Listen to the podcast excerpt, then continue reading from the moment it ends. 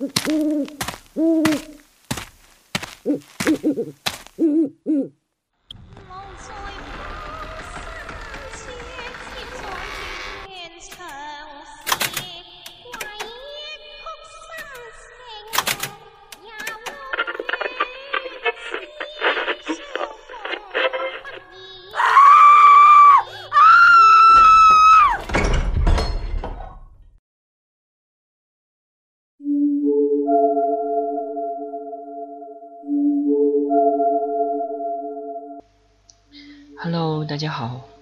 欢迎大家收听《鬼话连篇》，我是 Shino。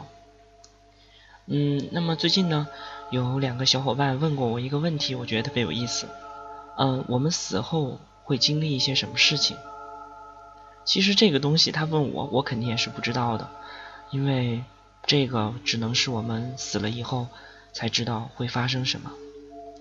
但是在我们日常生活当中，有一种人。这种人俗称为过阴人。据说这一类的人可以与阴间死去的人建立联系，去询问一些事情。那么今天呢，我们就要介绍一下阴曹地府。当然，这个内容是一个过阴人在阴间的所见所闻总结写成的。那么下面，我们也来一起了解一下吧。阴间第一站。土地庙，刚刚过世的亡魂叫做生魂。亡者肉身四大分解后，承载着生命信息能量的载体，从身体中经过大概十二个小时的时间分离出来，也就是我们俗话说的灵魂。灵魂在脱体的过程当中很辛苦，所以家人最好是不要动他的身体，以减轻他的痛苦。我们每个地方都有土地庙，有些是我们阳世的人肉眼看不到的，但它却是真实存在的。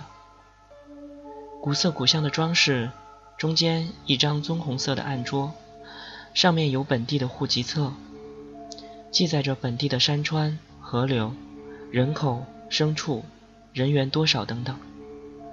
正所谓一方水土养一方人，一方土地保一方人。一个灵魂的出生和死亡，都要经过当地的土地庙。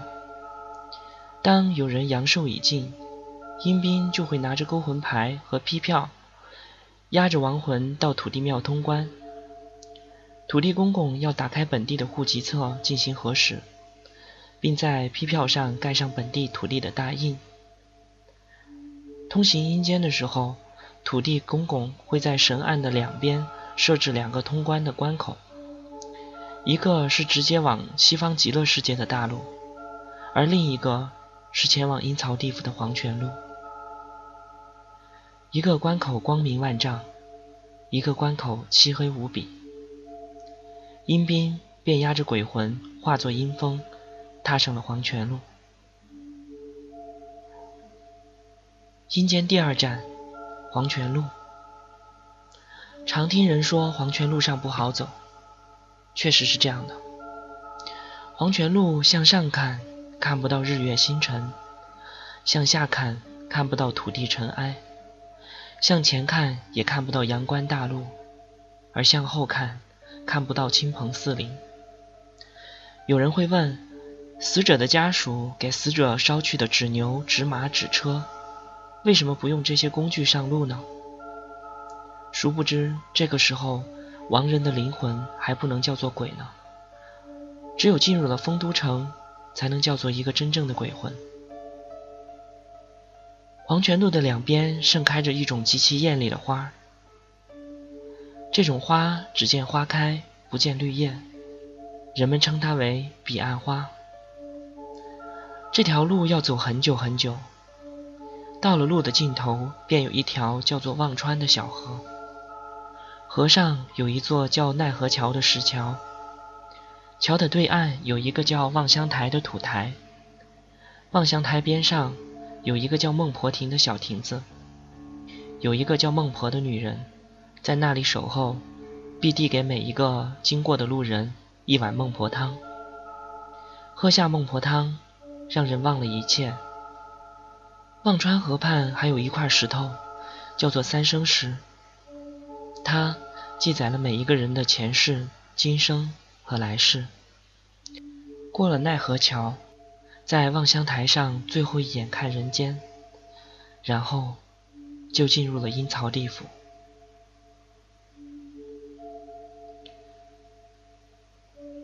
阴间第三站，望乡台。走出了黄泉路，便上了望乡台。俗话说：“一到望乡台，远望家乡回不来。”高高一个石台，发出阵阵阴光。走到了望乡台，几乎就没有还魂的可能了。阳间的肉身，这个时候也差不多到了入殓的时候了。这望乡台是观世音菩萨体恤众生不愿意死亡，惦念家中的亲人发愿而成，让顽固的灵魂站在望乡台上，最后一眼看自己的家乡、自己的亲人。站上了望乡台，能看到杨氏的家宅，看到亲朋好友，看到自己已经死亡的肉身躺在那里。阴间第四站，恶狗岭。下了望乡台，一路前行，一阵阵的狗吠声越来越大，越来越让人毛骨悚然。懂行的朋友应该知道，狗和鸡是阳间和阴间沟通的两个很重要的媒介。狗可以看到阴间的灵魂发出叫声，金鸡报晓，鬼魂就必须避让阳光。以免魂飞魄散。这里的一群群的恶狗，目光凶横，满嘴钢牙，向各路灵魂疯咬过去，不肯松口。各路灵魂使出浑身解数，也难逃这恶狗的钢牙。有的被咬断了腿，有的被扯断了脚，还有的成了独臂，有的则成了断手。世人装殓的时候，给尸身的干粮和打狗棒，为的就是过这恶狗岭而背的。不过，生年属狗、爱狗的人，过这个恶狗岭如履平地，一路向前；生年属狗、害狗、杀狗、吃狗的人，过这个恶狗岭，恐怕就要魂飞魄散了。阴间第五站，金鸡山。金鸡山峰两道岭，笔直的山峰就要一点一点的爬过去，形象的比如就要从鸡背上爬到鸡冠上。这恶狗岭和金鸡山都是所有的灵魂必须要过的两道关。一入金鸡山，一群公鸡扑面而来，那锐利的爪子，一爪子就可以让你皮开肉绽。大家可以想想。世间杀鸡的时候是什么样子的痛苦？所以入殓的时候，尸身胸口上的瓷盘装着五谷杂粮，也是为了过金鸡山而备的。可见老祖宗给咱们留下的规矩，都是内在说法的。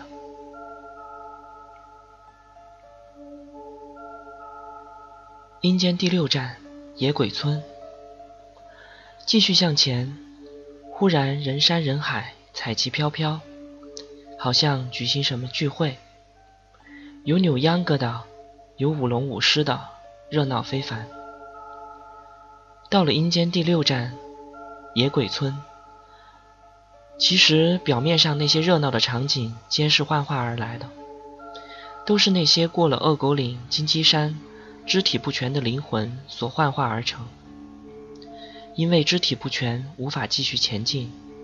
只得在这里滞留聚集，等那些被热闹迷惑的健全灵体到来，趁机下手，找到新的肢体换到自己的身上，好继续前往阴曹地府。此时却看到一些健全的灵魂可以安然无恙的过关，这些皆是阳间的亲属，在亡人灵前焚化了买路三斤六两纸钱。健全灵体拿着这买路钱，方可顺利过关。所以从这一点也可以看出来，什么叫做有钱能使鬼推磨吧。阴间的第七站，迷魂殿。继续往前，前方有一凉亭，亭内有一口深井，正冒着滚滚的泉水。这是阴间的第七站，迷魂殿。过了这里，便到了阴曹地府丰都城。凡人切记，到了阴曹地府，万不可多管闲事，东张西望，与人搭讪，胡吃乱喝，不然仙体受损，难以还阳。这凉亭正是迷魂殿，冒出的泉水正是迷魂水。过了前方几个关口的灵魂，到达此地。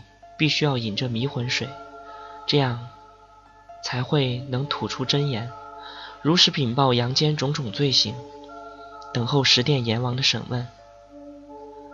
过往此地的灵魂，心中的怨气早已减半，一个个井然有序地排队饮水，前往丰都城。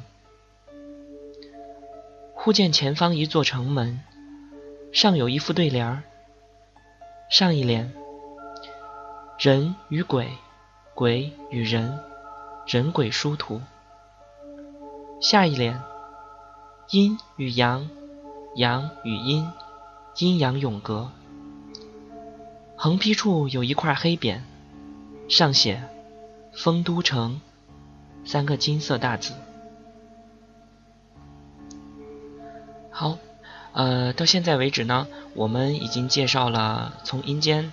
到丰都城之间这一段路程的介绍，而关于丰都城之后的路程呢，由于内容比较长，所以呢，我们决定把它放到下一期再给小伙伴们进行介绍。